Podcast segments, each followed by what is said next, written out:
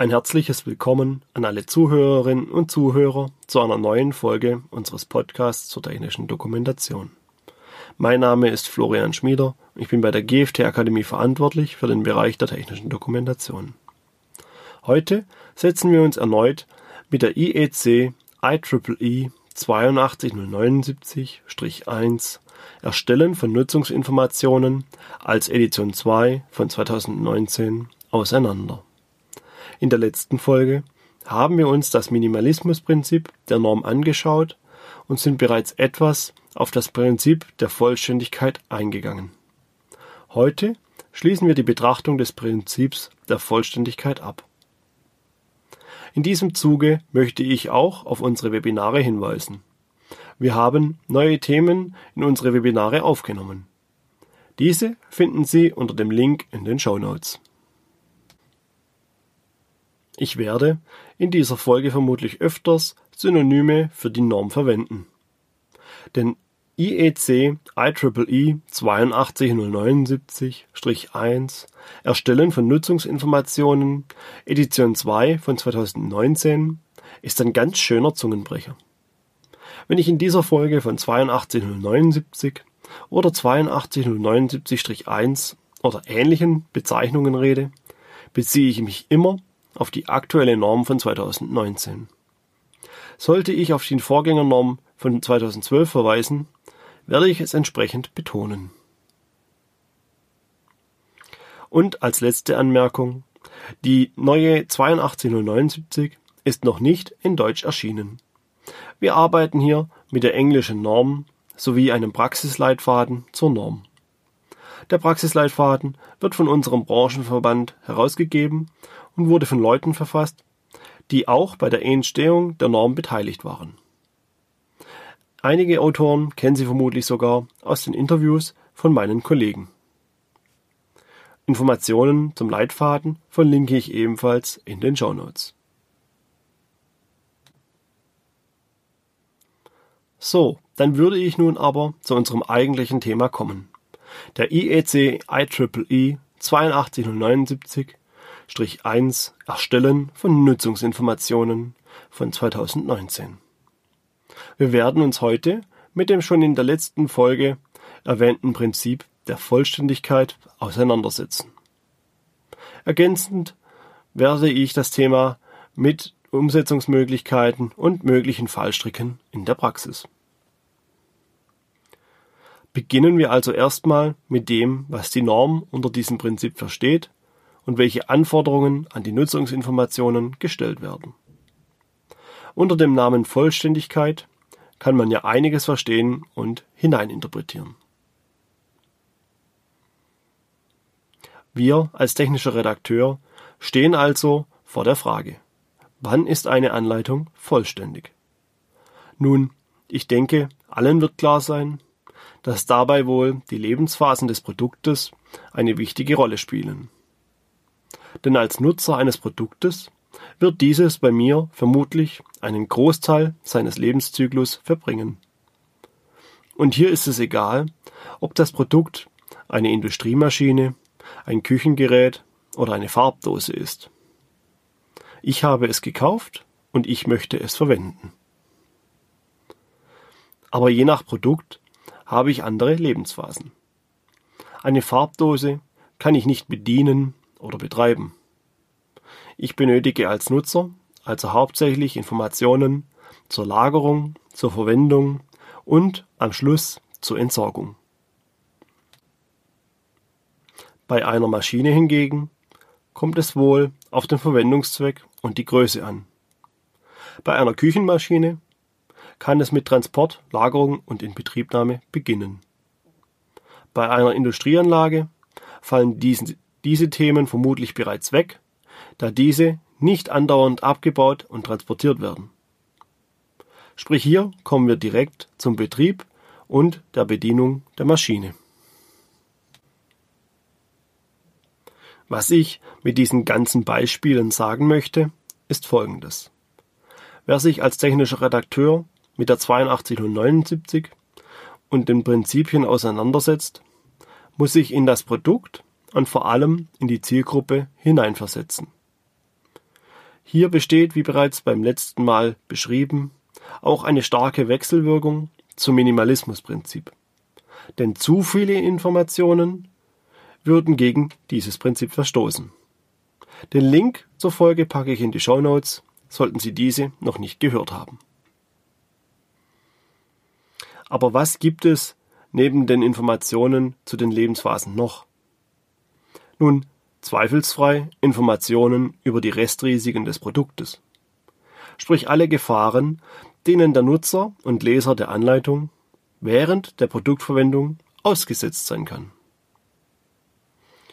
Denn nur wenn wir diese Informationen in die Anleitung einfügen, kann sich der Leser davor schützen. Also definitiv auch Inhalte, die in die Anleitung gehören. Jetzt wird das Ganze etwas kniffliger. Wir haben die Informationen zu den einzelnen Lebensphasen und den Restrisiken. Der Nutzer kann das Produkt also jetzt verwenden. Was gehört also noch zum Prinzip der Vollständigkeit? Nun, einen Punkt haben wir bereits angerissen. Die Zielgruppenbeschreibung bzw. die Informationen zu den einzelnen Verwendern. Damit den Lesern klar ist, zu welcher Zielgruppe sie gehören und welche Aufgaben sie im Rahmen der Produktverwendung übernehmen dürfen und auch welche sie nicht übernehmen dürfen. Hinzu kommt in diesem Zusammenhang natürlich auch, dass in der Anleitung nur die Informationen enthalten sein sollen, die die Zielgruppe tatsächlich benötigt. Hier haben wir also wieder die Schnittstelle zum Minimalismusprinzip. Ein Punkt ist nun noch übrig. Und dieser wird häufig vergessen und übersehen. Können Sie ihn erahnen? Ich meine die Vorgaben aus Normen und Richtlinien. Und gerade die Inhalte aus Normen werden dabei häufig übersehen und vergessen. Warum das Ganze so ist? Nun, hauptsächlich passiert dies aus zwei Gründen. Zum einen wird leider die Normenrecherche häufig nur schlecht durchgeführt. Dadurch werden Normen und deren Anforderungen übersehen. Hinzu kommt, dass der Redakteur dann auch noch häufiger entweder keinen Zugriff auf die Normrecherche hat oder über die Inhalte der Norm nicht informiert wird. Denn gerade C-Normen haben häufiger spezielle Anforderungen, auch an die Inhalte der Betriebsanleitung. Der zweite Grund ist auch häufig anzutreffen und ich bin selbst immer wieder überrascht, wie häufig es auftritt.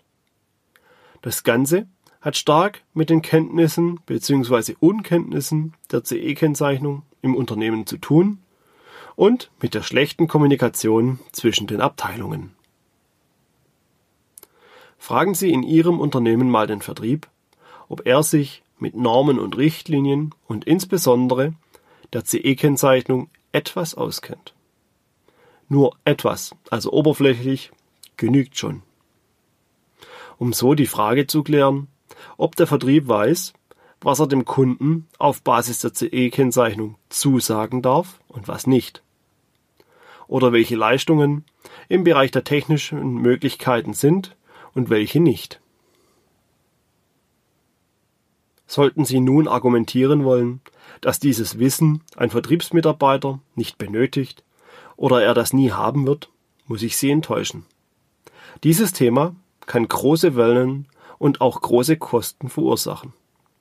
Wenn Ihr Vertrieb einem Kunden Leistungen verspricht, werden diese in der Regel vertraglich festgehalten und damit der Vertrag auch umgesetzt wird, muss derjenige, der gegen diesen Vertrag verstößt, Strafen zahlen. Was das jetzt mit der CE-Kennzeichnung und der technischen Dokumentation zu tun hat?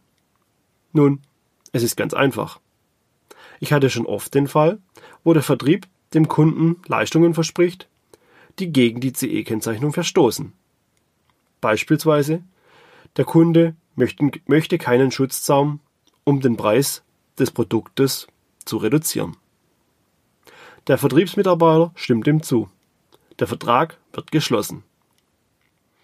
Nur, dass das Produkt nun nicht mehr den Vorgaben der CE-Kennzeichnung entspricht und so nicht auf dem Markt bereitgestellt werden darf.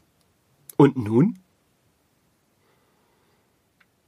Wie Sie an diesem einfachen Beispiel erkennen können, sollte also ein Vertrieb durchaus Kenntnisse im Bereich der CE-Kennzeichnung haben. Dabei geht es nicht nur in diese Richtung, eventuell verspricht der Vertrieb dem Kunden auch zu viel. Ganz nach dem Motto Norm EN XYZ, natürlich kennen wir die und natürlich halten wir die auch ein. Und im Nachhinein kommen Anforderungen auf das Produkt zu, die nicht eingehalten werden können oder Anpassungen am Produkt und der Dokumentation notwendig machen. Meistens werden diese ganzen Informationen im Pflichten- und Lastenheft dokumentiert. Entsprechend sollte dieses auch dem technischen Redakteur zur Verfügung gestellt werden, damit auch dieser aus Sicht der vertraglichen Vereinbarungen die Anleitung vollständig erstellen kann. Wie Sie aufgrund der verschiedenen Beispiele sehen können, können die Anforderungen an die Vollständigkeit der Anleitung von vielen Seiten gestellt werden. Nur durch gute redaktionelle Prozesse im Unternehmen ist es möglich, alle Informationen zusammenzutragen und dem technischen Redakteur zur Verfügung zu stellen. Das Schlüsselelement ist dabei immer noch die Zielgruppenanalyse, die ich eingangs erwähnt habe. Denn sie bildet die Basis für den Umfang der benötigten Informationen und deckt den Großteil der Anforderungen dieses Prinzips der Vollständigkeit ab. Und hier sind wir dann auch schon bei den Problemen in der Praxis angelangt. Denn die Zielgruppenanalyse wird häufig entweder gar nicht oder nur spärlich durchgeführt. Das Ergebnis ist, dass Fachkräfte oder Elektrofachkräfte für Tätigkeiten definiert werden. Mehr Informationen gibt es weder in der Risikobeurteilung noch später in der Anleitung. Und das ist dann eben das Problem des Redakteurs. Er weiß, dass die Elektroinstallation durch eine Elektrofachkraft gemacht werden muss. Aber was weiß diese Person? Sie weiß vermutlich, wie ein Schraubenzieher verwendet wird und wie er elektrische Spannungen misst. Aber wie sieht es mit dem Auswuchten eines Elektromotors aus? Was für Sie jetzt eventuell abwegig klingt, hatte ich vor kurzem in einer Anleitung eines Kunden. Kniffliger wird die Zielgruppe dann, wenn im Lastenheft das Bedienpersonal einer Maschine als Laien ohne Ausbildung definiert.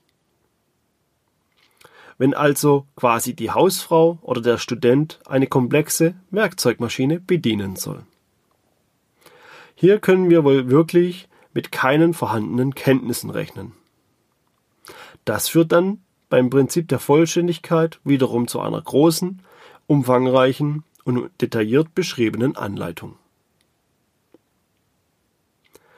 Neben dem größten Problem der fehlenden, unzureichenden Zielgruppe haben wir aber auch noch andere Schwierigkeiten bei der Umsetzung des Prinzips der Vollständigkeit.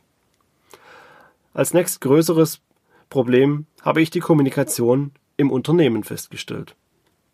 Was ich vorhin mit dem Beispiel des Vertriebs angerissen habe, ist dabei leider nur der Anfang.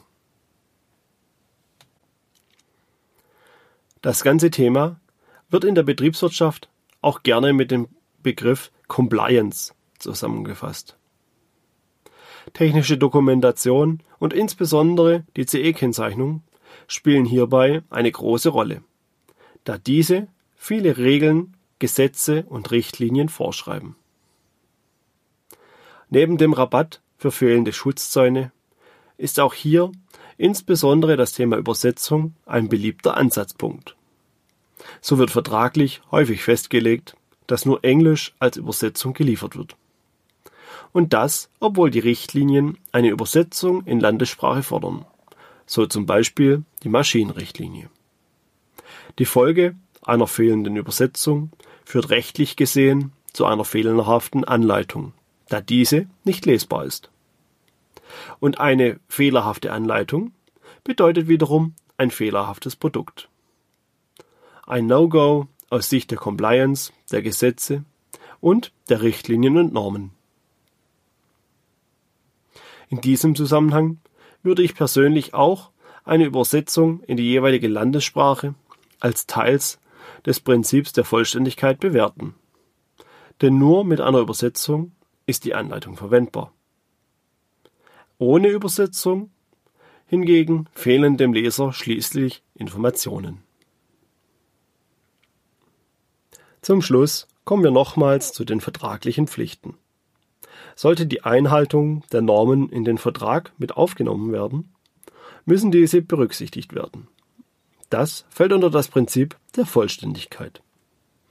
Aber auch hier gibt es einen weiteren Fallstrick, auf den wir noch nicht eingegangen sind. Wie jeder weiß, können Normen veralten. Dasselbe gilt für Richtlinien. Und in der Praxis gibt es Produkte oder Projekte, die von der Planung und dem Abschluss des Vertrages bis hin zur Fertigstellung und Inbetriebnahme mehrere Jahre dauern. Somit kann das Problem auftreten, dass zum Vertragsschluss Normen vereinbart werden, die sich während der Entwicklung und Produktion verändern. Im schlimmsten Fall werden plötzlich kurz vor Projektende Anforderungen notwendig, die eine Überarbeitung des gesamten Projektes notwendig machen. In diesen Situationen stellt sich häufig dann auch die Frage, was nun? Und wer bezahlt das Ganze? Solche Situationen sollten bereits bei Vertragsentwurf berücksichtigt werden und Maßnahmen mit dem Kunden besprochen werden. Damit am Ende auch die Dokumentation weiß, wie sie mit den Anforderungen aus einer Norm umgehen muss, falls die Norm veraltet. Und nun sind wir am Ende unserer heutigen Folge. Ich hoffe, ich konnte Ihnen das Prinzip der Vollständigkeit und die IEC IEEE 8279 näher bringen und auch ein paar Denkanstöße dazu geben. Falls Ihnen die Folge gefallen hat, lassen Sie uns doch ein Abo da oder einen Kommentar. Ich bedanke mich fürs Zuhören. Bis zum nächsten Mal und bleiben Sie gesund.